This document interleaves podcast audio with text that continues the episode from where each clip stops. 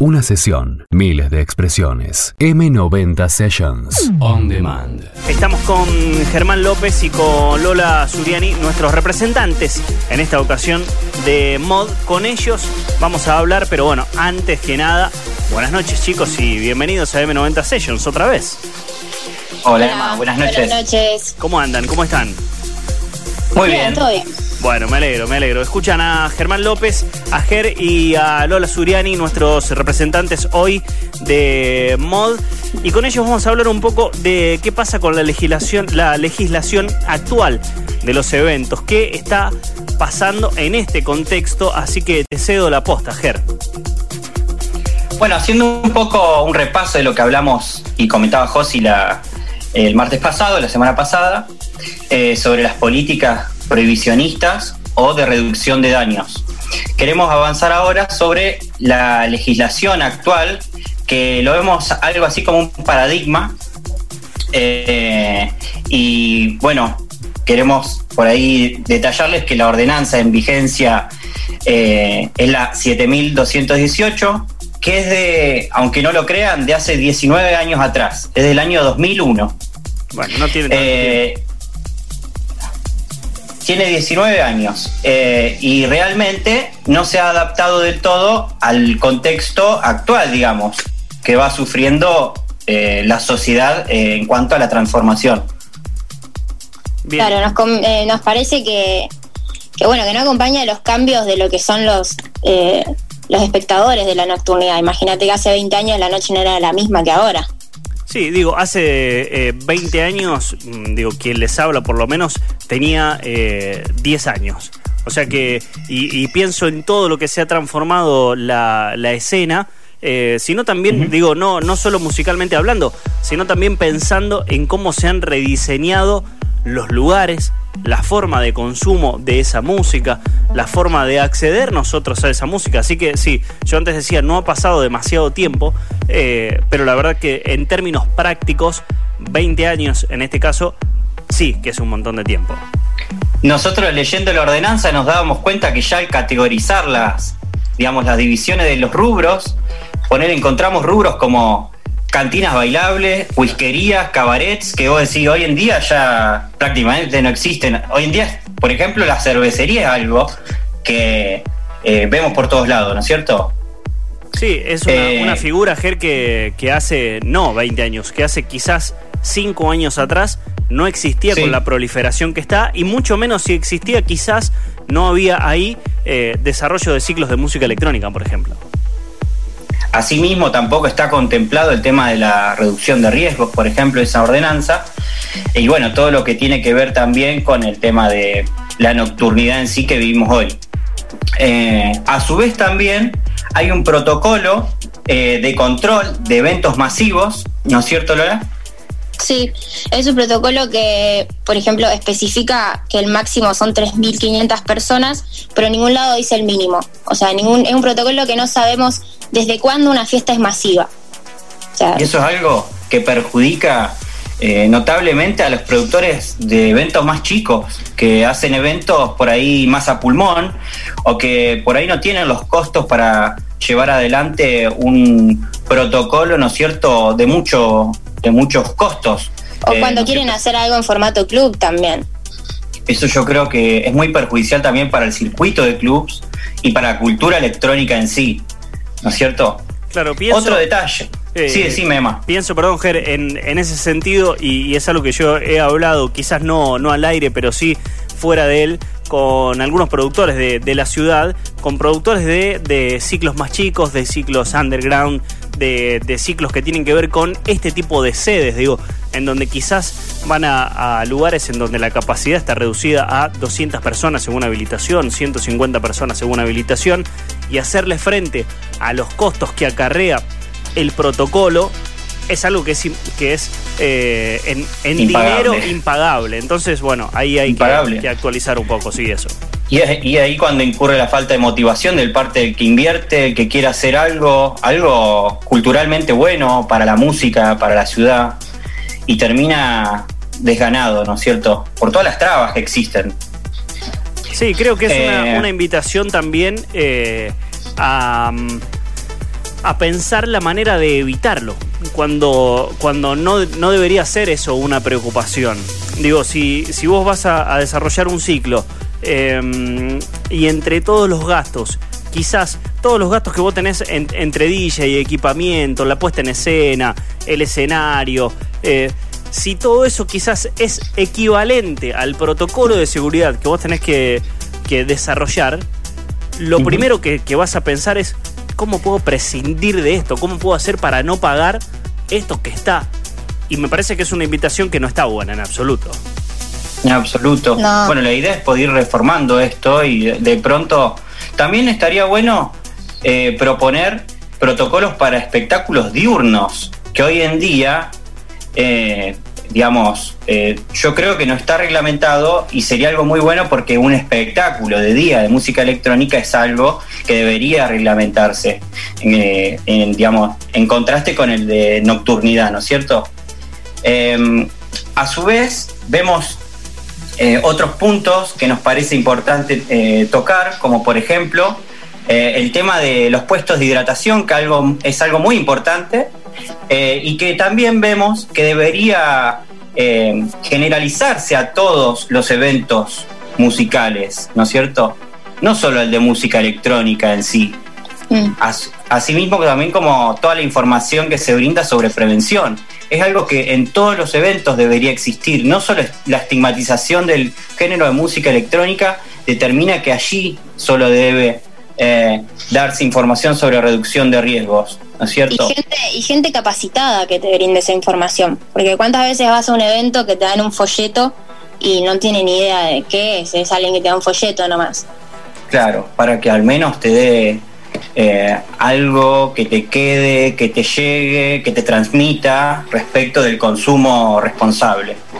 Sí, creo que es algo que va muy de la mano también con lo que está pasando en, este contexto, en Argentina por lo menos em, con una con una cuarentena eh, virtual, digamos, ¿no? Porque mm, si bien tenemos permitido salir a, la calle y hacer un montón de actividades, hay un montón de otras cosas que todavía no se pueden hacer, eventos entre ellos, em, y me parece que es como em, se ve lo mismo ahora cuando se habla de las fiestas clandestinas, por ejemplo, las que terminan saliendo en las tapas de los diarios son catalogadas rápidamente como fiestas clandestinas electrónicas. Y pareciera que las que no son electrónicas no son fiestas clandestinas, de repente estaban permitidas quizás, o no son tan relevantes eh, dentro de las noticias como para convertirse en una por sí mismo. Entonces, me parece que con estos tipos de protocolos de reducción de riesgos deberían ser, o el título debería terminar ahí, es un protocolo de reducción de riesgo. No es un protocolo de reducción de, riesgo para fiestas electrónicas. Es para fiestas, es para eventos masivos y me parece que lo que ustedes ponen sobre tela un poco de discusión es justamente esto. Sí. sí. O también hoy hablábamos con Ger de, de cuántas veces hemos ido a eventos masivos, realmente masivos de mucha gente que no son de música electrónica y que no es un baño, no es una ambulancia. Hay un montón de cosas que te las piden nada más que por por el género, por ser de música electrónica. Y eso no, tendría que ser así. Ante esto, ¿qué, oh. mm, cuál, ¿cuál es un poco su mirada, Ger, sobre esta situación? ¿O cuál es un poco su propuesta o lo que vienen trabajando también? Yo siento que están discriminando al género de música que me gusta. Y la música, el escuchar un estilo de música, no me determina a mí como un consumidor de sustancias. Eh, entonces, también lo vemos desde el lado de los cacheos, muchas veces que eh, somos eh, yo me he sentido muchas veces violado en mi intimidad porque me han tocado muchas veces las partes íntimas. Y no es algo que corresponda, me parece, eh, el hecho de que por el, por el, porque a mí me gusta la fiesta electrónica, tengo que permitir que me toquen mis partes íntimas, ¿no es cierto? Para, para revisarme en busca de algo. No me parece correcto que se permitan este tipo de cosas. Eh, y otras cosas que, que no, se, nos, se nos ocurrió, por ejemplo, es que al momento de, del secuestro de algún tipo de sustancia, eh, que todo eso se registre en algún tipo de acta y que se pueda eh, aportar al CONICET de, de, Facultad de Ciencias Químicas para algún tipo de investigación, por ejemplo. Que hoy en día nadie sabe a dónde va a parar todo lo que se secuestra. Entonces, de alguna manera, quedaría dentro de un circuito estatal, ¿no es cierto?, hasta universitario de investigación que resultaría en beneficio de, todos y todas. Sí, es una, una, muy buena propuesta esa y abre también una, una, discusión que tiene que ver justamente con qué sucede con esas cosas incautadas. Creo que es una discusión en Argentina que no solo damos eh, en, en, este caso, sino que muchas veces nos lo planteamos. Eh, pero quiero hablar de, de esto que decías que mm, los que escuchamos y los que habitamos la escena electrónica muchas veces nos sentimos discriminados y particularmente, bueno, en este contexto, y se los contaba recién también, este, estas noticias de fiestas clandestinas electrónicas, y pienso en toda la repercusión y en lo atento que está quien hace un una propuesta electrónica, a, hacer todo bien justamente por, este, por esta mirada de los medios y de la sociedad, ahí como que no podés fallar en un segundo en nada, por eso también creo que también se apunta con el protocolo acá pero voy a poner un ejemplo súper claro que ejemplifica, valga la redundancia, un poco esto que estamos diciendo. Y recuerdo como parte de la cultura incluso, y como algo de lo cual mucha gente se enorgullece, de formar parte de grandes recitales de rock de, de algunos artistas que regularmente no tocan. Y, y cómo forma parte de una hazaña estar perdido días después hasta que alguien te descubre en algún lugar caminando metros, cuadras, kilómetros, hasta que los amigos te reencuentran dos días después. Y eso en los titulares sale de repente como la hazaña de ir a, vivir eh, la misa de tal lugar. Y de repente si pasara eso con una persona en un festival electrónico, es una etapa nacional. Digo, ahí hay claramente una discriminación que tiene que ver con el género de música que produce ese evento. Tal cual. Sí, totalmente, sí. Em, estamos hablando nosotros con nuestros amigos de Mod, estamos hablando con Germán López, con Lola Suriani, nuestros representantes hoy de Mod. Estamos charlando y le estamos dando continuidad a algo que hemos iniciado el martes pasado oficialmente, que lo anticipábamos y lo presentábamos hace ya eh, algunos días atrás, algunos capítulos atrás. Y recuerden, mm, algo que aprovecho para decirlo en el medio también de esta columna, que todo lo que charlamos está disponible en M90 Sessions On Demand. Queda listo para reescuchar, para compartir, para seguir debatiendo, para mandarle a otra persona con la cual quizás estuviste discutiendo del tema eh, o consideras que le falta información o alguien para invitar a, charlar. Todo esto queda disponible en Spotify o lo encuentran en nuestras redes también como para, para poder compartir y como para poder estar en sintonía a todo lo que va sucediendo después. Chicos, mm, no sé si quieren aportar algo más o ya les pregunto sobre lo que vamos a escuchar hoy, que también es una parte de, cada una de sus intervenciones. Ah, un aporte más. Eh, que vemos que muchas veces es necesario eh, un, alguien que regule los intereses del Estado, de los vecinos que eh, está perfecto, que quieran cuidar su sueño, los comerciantes y los consumidores. O sea, hay un circuito nocturno que muchas veces está siendo descuidado y que puede ser eh, de beneficio poder equilibrar o crear una balanza entre esos actores, digamos. Eh, nada más que agregar.